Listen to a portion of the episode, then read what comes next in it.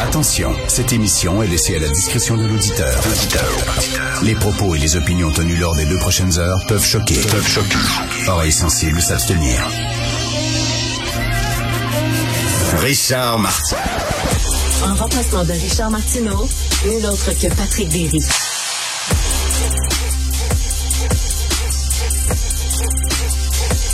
Oui, alors euh, effectivement, ce n'est pas Richard, ici Patrick Derry pour les trois prochains jours. Je vais tenir le micro en remplaçant de Richard qui est en congé pour les fêtes. Euh, vous m'avez peut-être déjà entendu au micro de Richard, de Sophie ou de Benoît. Je me présente rapidement. Qui suis? Je suis, euh, j'ai été journaliste pendant une dizaine d'années. Après, je me suis intéressé aux politiques publiques. Qu'est-ce que c'est les politiques publiques? Ce sont les décisions que les gouvernements prennent pour régler les problèmes qui nous touchent. Et l'analyse des politiques publiques, ben, c'est de regarder ça dans un d'un point de vue qui n'est pas partisan. C'est-à-dire que si c'est bon, c'est bon, peu importe le parti qui propose. Et je me suis intéressé en particulier aux politiques publiques en santé et à la performance de notre système de santé par rapport à d'autres provinces ou pays, par exemple.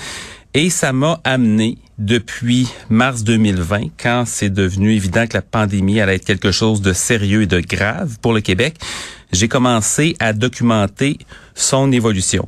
Donc, si vous êtes sur Twitter ou sur Facebook, il y a des assez bonnes chances que vous ayez vu mes graphiques passer. Euh, j'ai fait beaucoup de statistiques sur la COVID. Euh, j'ai comparé l'évolution avec ce qui se passait dans les autres provinces, dans d'autres pays aussi, pour comprendre ce qui nous arrivait. malheureusement, c'était devenu assez évident euh, rapidement que ça montait très vite ici. J'ai parlé aussi beaucoup des meilleures pratiques, c'est-à-dire ce qu'on pouvait faire ici qui avait bien fonctionné ailleurs. ça me souvent amené à critiquer les décisions du gouvernement, mais j'ai tenté de le faire toujours en proposant des solutions. Donc, je vais remplacer Richard, mais évidemment, je ne suis pas Richard. Euh, Richard et moi sommes d'accord sur plein de choses. On est moins d'accord sur certaines, puis euh, pas du tout sur d'autres, ce qui est bien correct. Vous allez le voir sans doute. Euh, on n'a pas tout à fait le même ton non plus.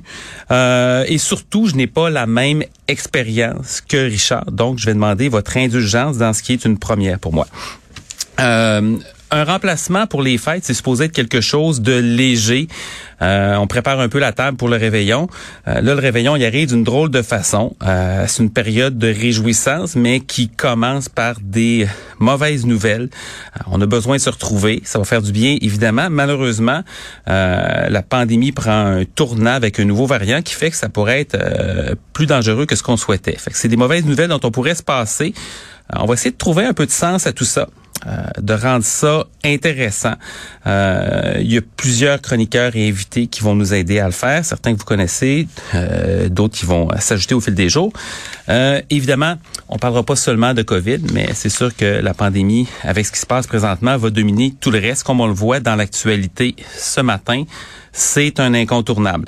On a trois jours de suite avec près de 4000 nouveaux cas de COVID euh, chaque jour, donc euh, plus euh, environ 11 000 cas en tout en trois jours. Les hospitalisations ont augmenté de façon importante. la capacité réservée pour les patients COVID dans les hôpitaux pourrait être dépassée au début janvier, ce qui signifie d'autres délestages, des opérations annulées.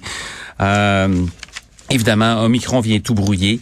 On a aujourd'hui, qu'est-ce qui se passe? On a 6 millions de tests rapides qui commencent à être distribués dans les pharmacies.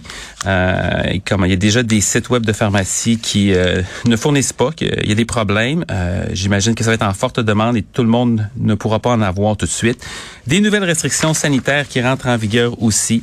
Commerce, bar, resto, cinéma, tout ce qui est annoncé jeudi, ça rentre en vigueur aujourd'hui. La capacité est réduite de 50% Dans les églises et lieux de culte aussi, la capacité est réduite de 50% et le passeport vaccinal va être requis dans les églises, donc présumément pour la messe de minuit.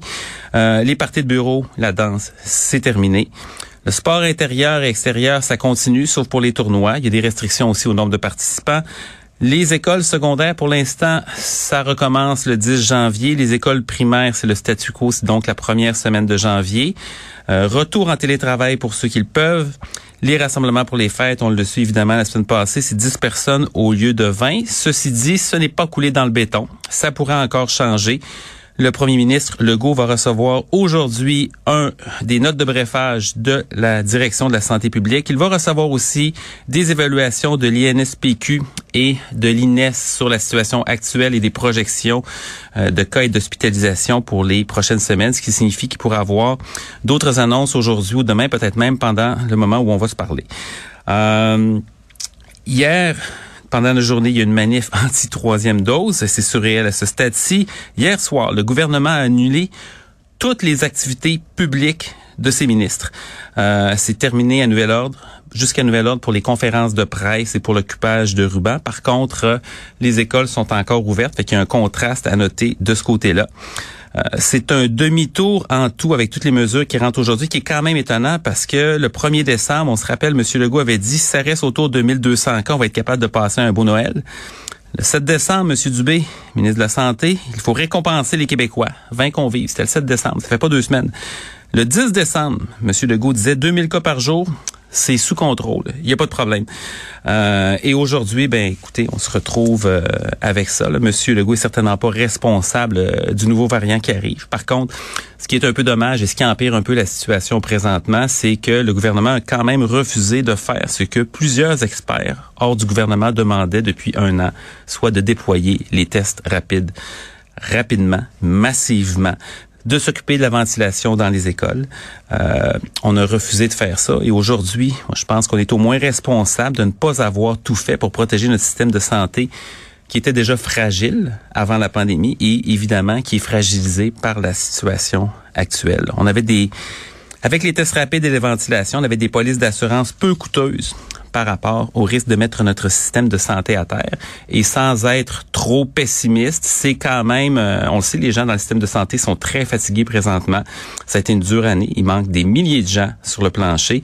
Et on s'attend malheureusement au cours des prochaines semaines à une hausse des hospitalisations. Donc, soyez prudents, ce n'est pas le temps de se ramasser à l'hôpital.